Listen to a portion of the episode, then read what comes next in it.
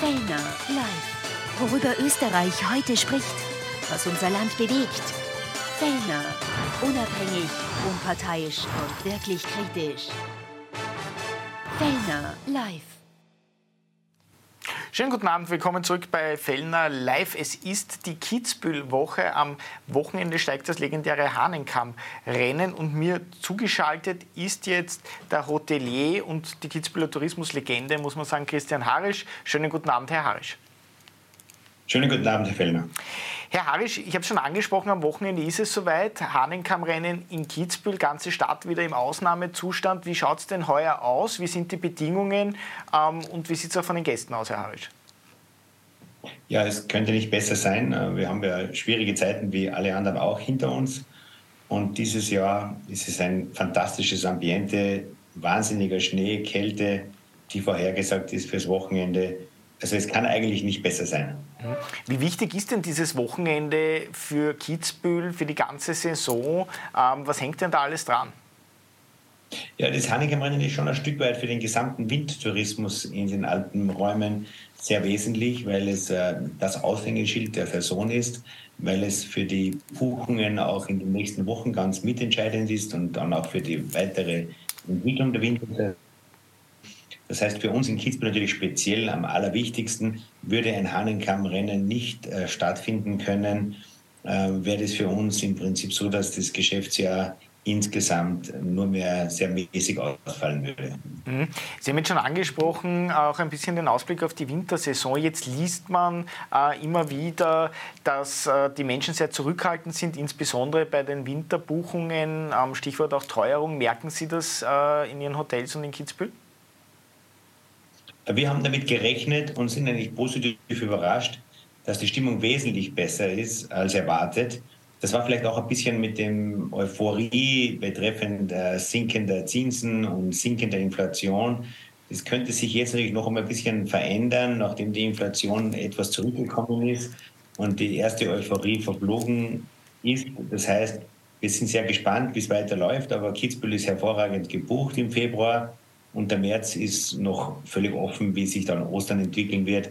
Aber insgesamt sind wir sehr zuversichtlich aus heutiger Sicht für die gesamte Wintersaison. Dennoch ist vom Klimawandel angefangen äh, bis hin zur Teuerung immer wieder ähm, der Wintertourismus äh, in der Kritik. Ähm, gibt auch von politischer Seite immer wieder Kritik am Wintertourismus. Ähm, Sie, haben Sie das Gefühl, dass äh, der Wintertourismus da derzeit ein bisschen, ja, sage ich einmal, auch als Sau durchs Dorf getrieben wird und vielleicht für manches verantwortlich gemacht wird, ähm, dass nicht so funktioniert? Ja, das ist mir sowieso ein Rätsel, äh, wieso man den Wintertourismus kritisch sehen sollte. Äh, der Wintertourismus ist gerade in Österreich mitentscheidend. Es sind ja nicht so viele Destinationen auf der Welt, wo du überhaupt Wintersport betreiben kannst. Für uns ist es die Lebensader, vor allem in den westlichen Bundesländern natürlich. Also ich kann da eine Kritik überhaupt nicht nachvollziehen, weil was soll schlecht daran sein, dass man im Winter in den Bergen, in der Natur, auf Skiern oder Schneeschuhen oder einfach beim Wandern unterwegs ist.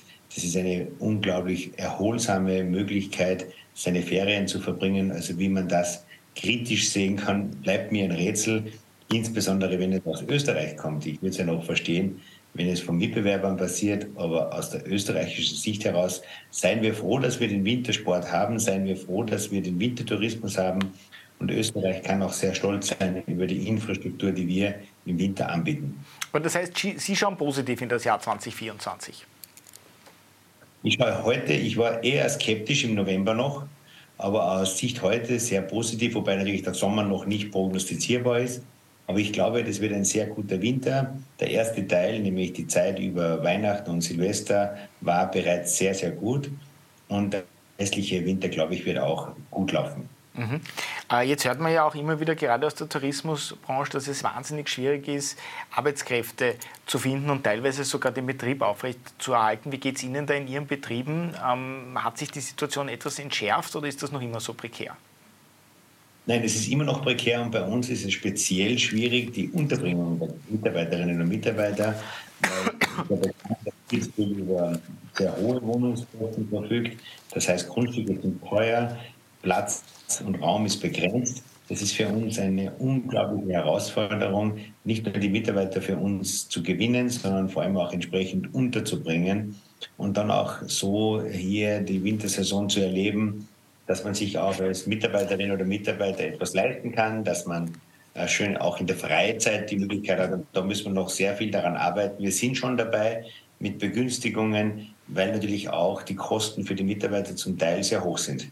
Was für Anreize setzen Sie da eigentlich, um Mitarbeiter zu gewinnen?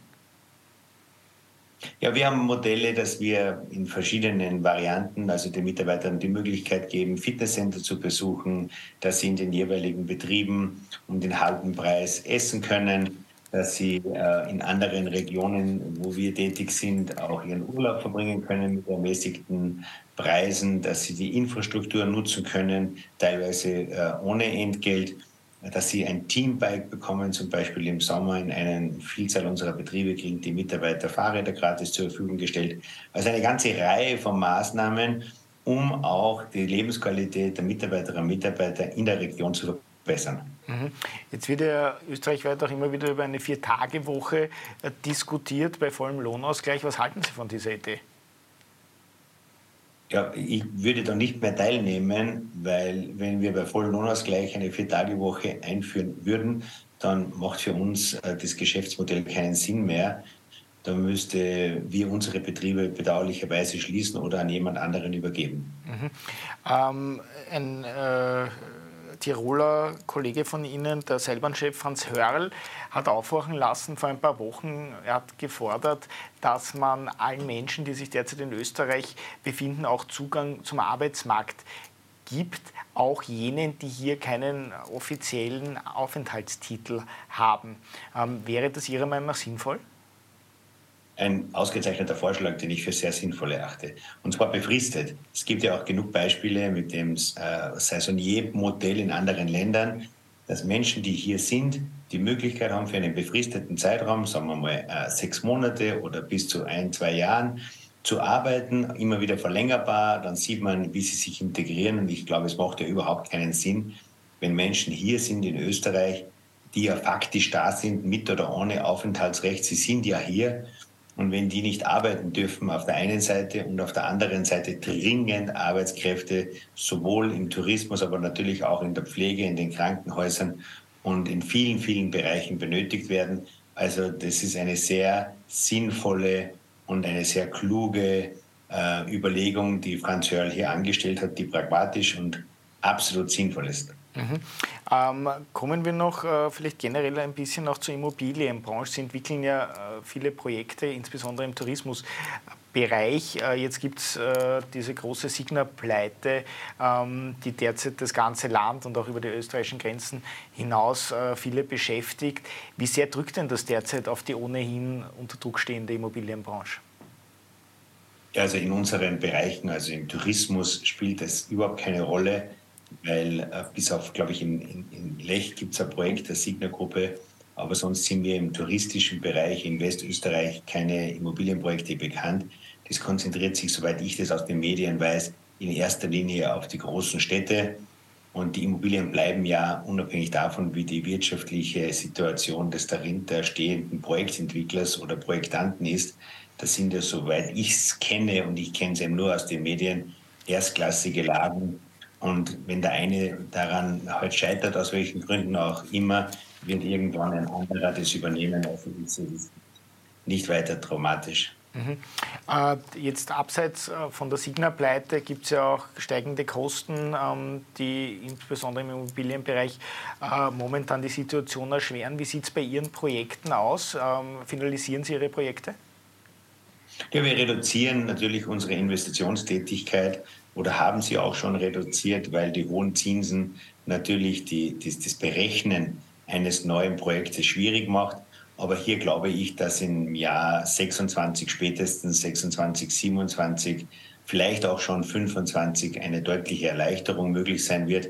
Und dann wird man auch neu rechnen. Also Zinsen kommen und gehen. Über die vielen Jahre, wo wir tätig sein dürfen, haben wir ja schon 12 Prozent Zinsen erlebt, 11 Prozent, 5 Prozent. Das, was, das jetzige Problem oder das große Problem, das entstanden ist, ist ja die Geschwindigkeit, mit der sich die Verhältnisse geändert haben. wenn, sich die, wenn die EZB früher begonnen hätte, die Zinsen zu erhöhen, also langsamer, wäre sicherlich auch verträglicher gewesen. Aber diese radikalen äh, Veränderungen innerhalb eines Jahres, das hat natürlich große Probleme mit sich gebracht. Aber inzwischen sieht man ein Licht am Ende des Tunnels. Und äh, wie gesagt, spätestens 25, 26 wird sich hier die Situation entspannen. Wichtiger für uns ist, dass die Kosten, die Gesamtkosten, Energie, die Kosten der Mitarbeiterinnen und Mitarbeiter, dass die in einem Verhältnis bleiben, weil eines ist ganz klar, Mitarbeiterinnen und Mitarbeiter im Tourismus und in der Dienstleistung müssen mehr Geld verdienen. Das ist aufwendig, Samstag, Sonntag, Abend. Das erfordert eine höhere Bezahlung. Auf der anderen Seite geht das aber nur, wenn auch auf der Einnahmenseite höhere Preise verlangt werden. Und dieses Dreieck zwischen dem Konsumenten, der natürlich nicht so hohe Preise bezahlen will, der Zufriedenheit der Mitarbeiter, die natürlich viel Geld verdienen wollen, was völlig berechtigt ist, muss ich noch einmal dazu sagen, und des Unternehmers, der auch überleben sollte. Das ist ein schwieriges Rezept. Das wird nicht gehen, indem man eine Seite belastet und die andere nicht. Also es muss hier eine Ausgewogenheit hergestellt werden und möglicherweise, das habe ich auch schon einmal vorgeschlagen, dass es für Menschen, die außerhalb der klassischen Arbeitszeit arbeiten, also vor allem in der Dienstleistung, vor allem in der Pflege, dass es hier steuerliche Erleichterungen gibt. Das wäre meiner Meinung nach sinnvoll und angemessen. Also sprich, wer Überstunden macht, wer mehr als diese 40 Stunden arbeitet beispielsweise, der soll auf diese Überstunden weniger oder gar keine Steuer zahlen? Oder was steht, schwebt Ihnen davor? Ja, außerhalb der Korridorzeit. Also die Korridorzeit sehe ich von 8 Uhr in der Früh klassisch bis vielleicht 18 Uhr am Abend oder 17 Uhr, 16 Uhr. Das ist so die klassische Arbeitszeit. Aber jemand, der von 20 Uhr bis 24 Uhr arbeitet oder in der Nacht arbeitet in den Krankenhäusern, das ist außerhalb dieser Zeit. Mhm. Der arbeitet dann, wenn die Mehrheit der Menschen frei haben, wenn die ihre Freizeitbeschäftigung nachgehen, sich treffen können, essen gehen können oder sonst sich privat vergnügen können. Und die Menschen, die bereit sind, in dieser Zeit für uns alle Arbeitsleistung zu erbringen, die erbringen ja auch, die leisten damit ja ihren Beitrag für die Gesellschaft weshalb sie nicht noch zusätzlich durch Steuern und Sozialversicherungsabgaben belastet werden sollten. Mhm. Abschließend noch, Herr Harisch, Sie äh, betreiben ja mit dem Landshof auch viele Projekte außerhalb von Österreich, in Deutschland, in Spanien äh, beispielsweise. Wenn Sie das vergleichen, auch äh, den Wirtschaftsstandort Österreich äh, mit den anderen Ländern, wo Sie tätig sind, sind wir da in Österreich Ihrer Meinung nach eher gut aufgestellt oder beginnen wir, wie äh, viele Wirtschaftsexperten zuletzt auch gewarnt haben, immer mehr hinterher zu hinken? Ja, es muss jeder und jedes Land immer schauen, dass man dabei bleibt, sozusagen, dass man in dem System nicht nach hinten durchrutscht. Aber ich glaube, dass der Wirtschaftsstandort Österreich ein ausgezeichneter ist, dass er oftmals unter seinem Wert geschlagen wird. Und ich bin auch zuversichtlich, dass Fantasien, äh, die da in dem einen oder anderen Programm jetzt auftauchen, dann in der Realität nicht wirklich kommen und dass auch die Mehrheit der Menschen versteht, dass man nur so viel Geld einnehmen, ausgeben kann, wie man auch einnimmt. Hm. Herr Arisch, vielen Dank und schöne Grüße nach Kitzbühel. Dann wünschen wir Ihnen ein tolles Rennwochenende, insbesondere natürlich äh, allen Kitzbühlerinnen und Kitzbühlern und uns allen, die sich das dann im Fernsehen anschauen werden. Schöne Grüße. Vielen Dank und bitte alle die Fernseher einschalten am Wochenende. Danke. Wir machen eine ganz kurze Werbepause, dann geht es hier gleich weiter auf OE24 TV.